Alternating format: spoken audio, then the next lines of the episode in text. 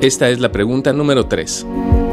¿Qué opinas sobre el uso del cannabis para el control de epilepsias? Si en tu país existe una regulación política sobre su uso y si la gente está utilizando cannabis como un tratamiento alternativo para las mismas, si lo están usando de manera independiente, qué tanto están utilizando em, cannabis artesanal en su país y si esto está viable o no, y si ustedes han visto alguna modificación importante en el control de las epilepsias y la calidad de vida.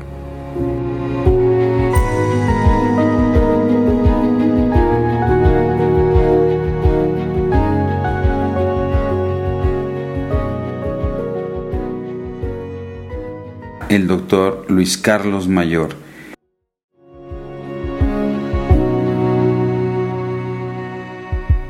Con respecto al cannabis, eh, es la pregunta diaria de los pacientes.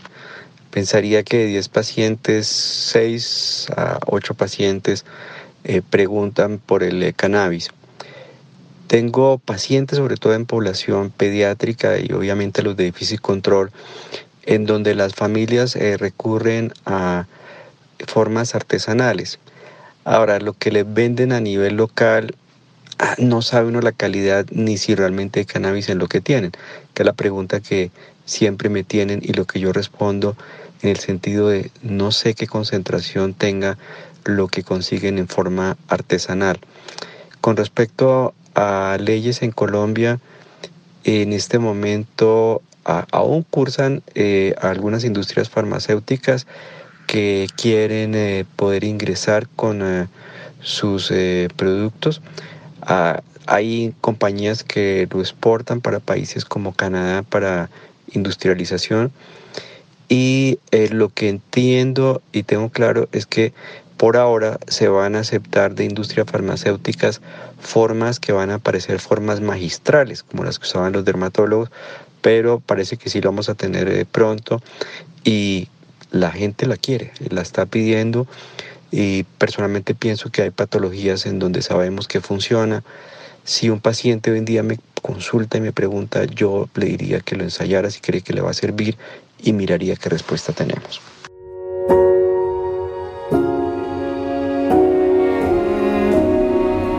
Al doctor Denis López Naranjo. Bueno, acá en Ecuador ha habido un, eh, digamos, una moda, podría decirlo así, en relación al cannabis, no solamente para epilepsia, sino para diferentes enfermedades.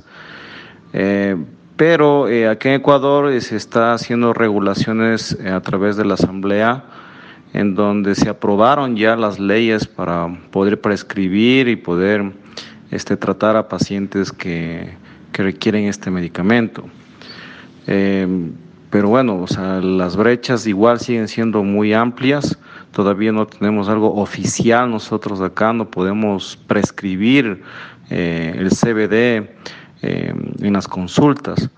creo que como en muchos otros países, mucha gente puede conseguir el cannabis en forma casera y en forma, digamos, no oficial.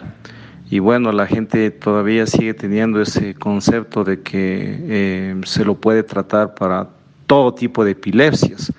Entonces hay muchos pacientes que llegan a, la consulta con sus niños ya tratados con cannabis y pero con un origen de ese cannabis en forma en forma muy muy casera, o sea, no no es una preparación adecuada, no es una concentración adecuada y de la experiencia que estamos viendo acá, eh, yo podría decir que hay un, hay un 50% de, de no respuesta del cannabis al tipo de epilepsia que, que puedan tener y otro 50% que hay una respuesta, podríamos decir que parcial. Tenemos que, que instruir, tenemos que educar mucho a la gente, de, de hecho eso, de eso se trata la consulta porque la gente mm, piensa que esta es una medicina de salvación para, para las epilepsias en general. Y, a veces hay una, un falso concepto en ese sentido. Entonces, todavía tenemos que seguir trabajando en la en instrucción, en la educación a nuestra población en ese sentido.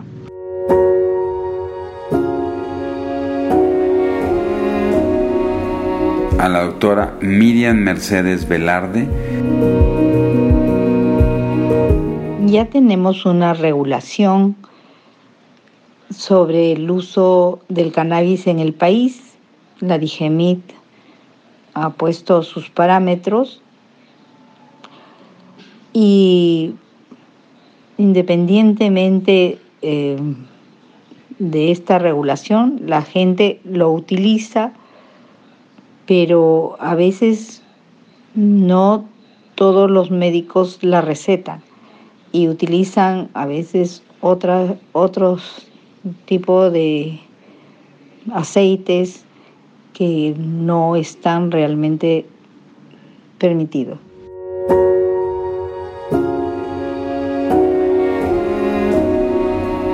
el doctor Gastón Schmidt Bacaflores.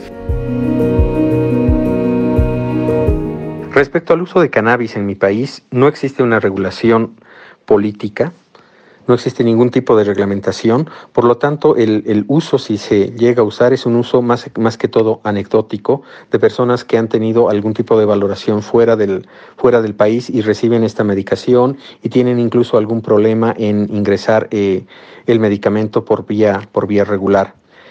Sabemos que eh, el, cannabis puede resolver algunos tipos muy severos de epilepsia, pero todavía no contamos con el apoyo por parte ni de la legislación, ni de ningún tipo de reglamentación, y mucho menos en, mm, no resulta ser eh, un problema importante para el Estado eh, en este momento.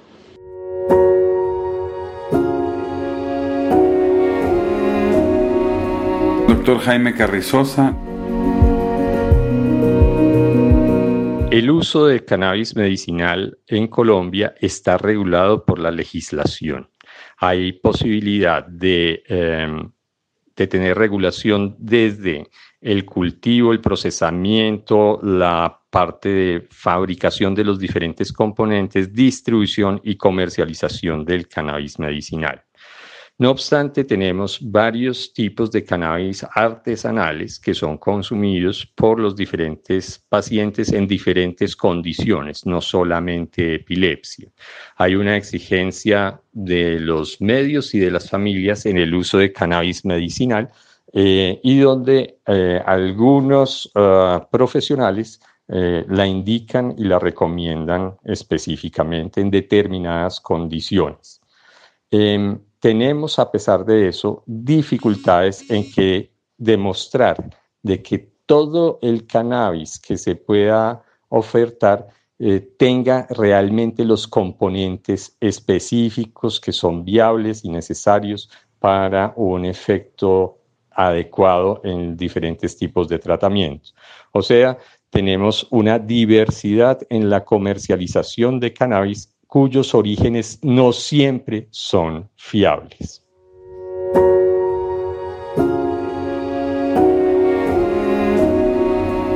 El doctor Manuel Campos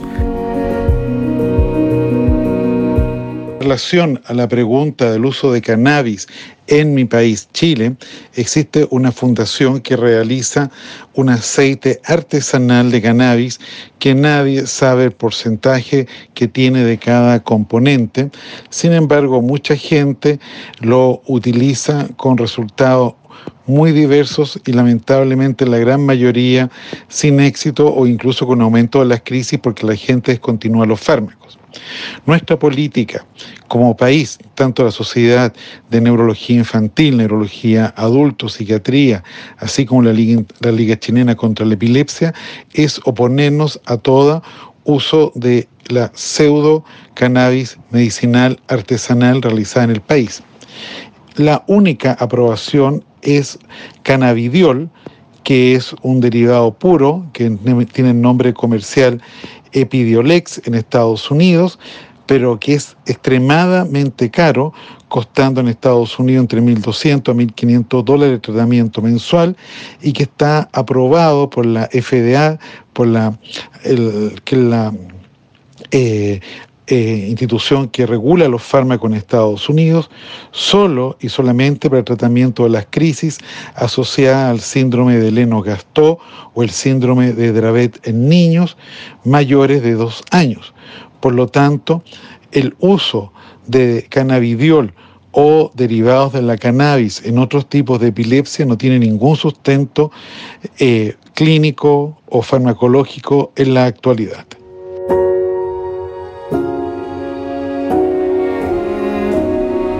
Doctor Carlos Barzalló. En el Ecuador existe ya la legislación que regula el uso del cannabis en su aspecto medicinal.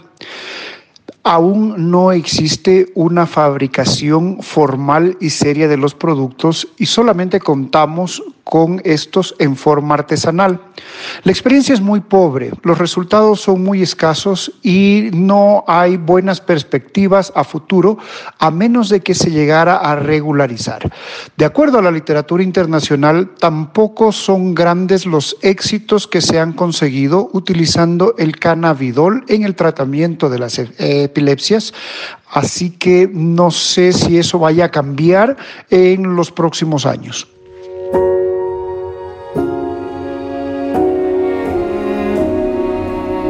Agradezco mucho la participación de Roger Condemaita. En relación a la tercera pregunta, pues un poquito abordando lo que en anterior en la anterior pregunta comentaba, pues evidentemente el cannabidiol es una muy buena estrategia en la literatura para epilepsia difícil control. Particularmente tengo este, varios pacientes ya con el cannabidiol, pero como comentaba, la accesibilidad es un problema definitivamente. No, no hay cannabidiol eh, por un lado para poder adquirirlo aquí en mi país y eso se debe a la falta de regulación política y las dificultades que existen para eh, poder internar el producto al país, ¿no? Y por lo tanto, eso hace de que este tipo de tratamiento, que es excelente en algunos casos, que de hecho en los casos que nos que tenemos nosotros con cannabidiol nos ha ido bien, y de muy bien, ¿no? Eh, evidentemente hace un poco inaccesible para personas de medianos a escasos recursos y se reserva a pacientes que tienen recursos altos por la eh, dificultad en poder acceder a este tipo de terapia, ¿no? Eh, a pesar de ello, otro de los riesgos muy importantes con los cuales tenemos que lidiar es el hecho de que eh, está comercializándose cannabidiol artesanal, el cual sabemos no es confiable, ¿no? Siendo el cannabidiol puro, el que generalmente eh, lo traemos importado desde países como los Estados Unidos, el que nosotros podemos utilizar. Tengo entendido que en otros países, México, Brasil, eh, incluso Chile, eh, tanto menos creo que Argentina, existen, existen esas posibilidades. Sin embargo, mi país se hace bastante dificultoso, ¿no? Esa es la, la situación.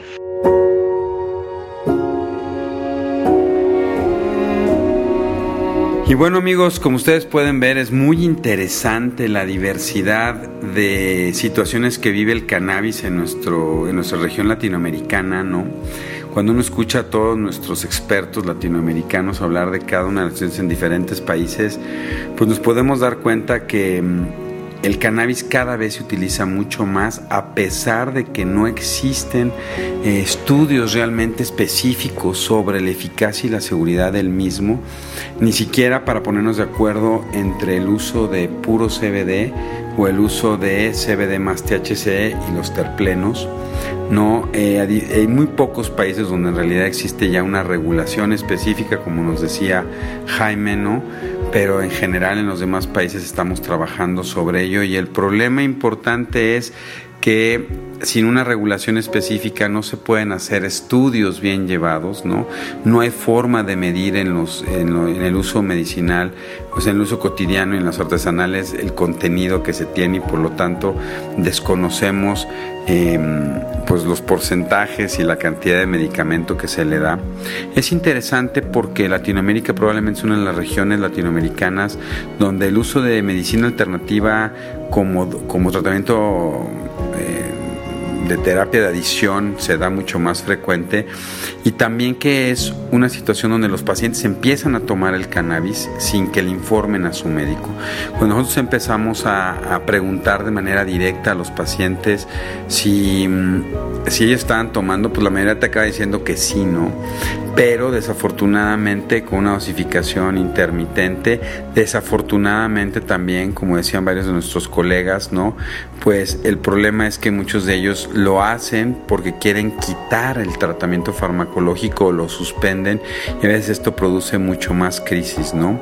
Pareciera, por lo menos en los estudios en Gran Bretaña y en otras regiones del mundo, que para síndromes epilépticos como síndrome de Lennox-Gastaut y síndrome de West, incluso síndrome de Dravet pudiera ser una buena alternativa y en algunos de nuestros países definitivamente como para algunas epilepsias refractarias pudiera ser. Solamente existe a nivel mundial eh, la aprobación del uso de Epidiolex, el cual es carísimo y esperemos que los países latinoamericanos, ¿no? Por lo menos alguno de ellos pudiera ya generar un buen registro, ¿no?